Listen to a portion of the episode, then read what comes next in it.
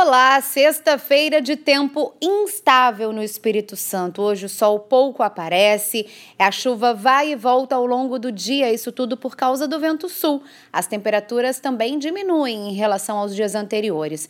No sábado a situação permanece a mesma, já no domingo o sol aparece um pouco mais em todas as regiões e a chuva perde intensidade. Feliz Páscoa!